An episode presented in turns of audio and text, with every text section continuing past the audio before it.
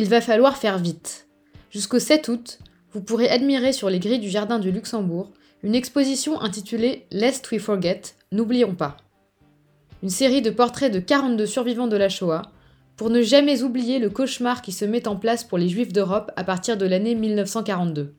Une année charnière dans l'horreur, qui voit se dérouler la conférence de Wannsee, la mise en place de la solution finale, et plus concrètement, la déportation pour environ 42 000 juifs depuis le sol français.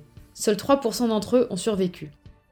80 ans plus tard, la parole de ces survivants directs des camps, mais aussi de ceux qui ont dû se cacher, se séparer ou se réinventer pour survivre, se fait de plus en plus rare. Le photographe germano-italien Luigi Toscano remet cette parole, mais surtout ses visages à l'honneur, sur une brillante initiative du CRIF et sous la protection de l'UNESCO. Pour le dispositif, des grands portraits sur fond noir, simples, bruts, efficaces. On regarde dans le blanc des yeux des femmes et des hommes dignes, droits et fiers.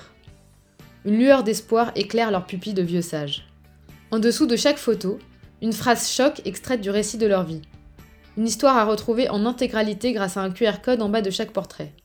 De ces récits, justement, on retiendra la peur, mais aussi l'espoir, l'héroïsme des femmes et des hommes qui ont tenu les foyers, cachés, protégés, résistés, mais aussi celui des enfants qui ont fait semblant de ne pas avoir peur.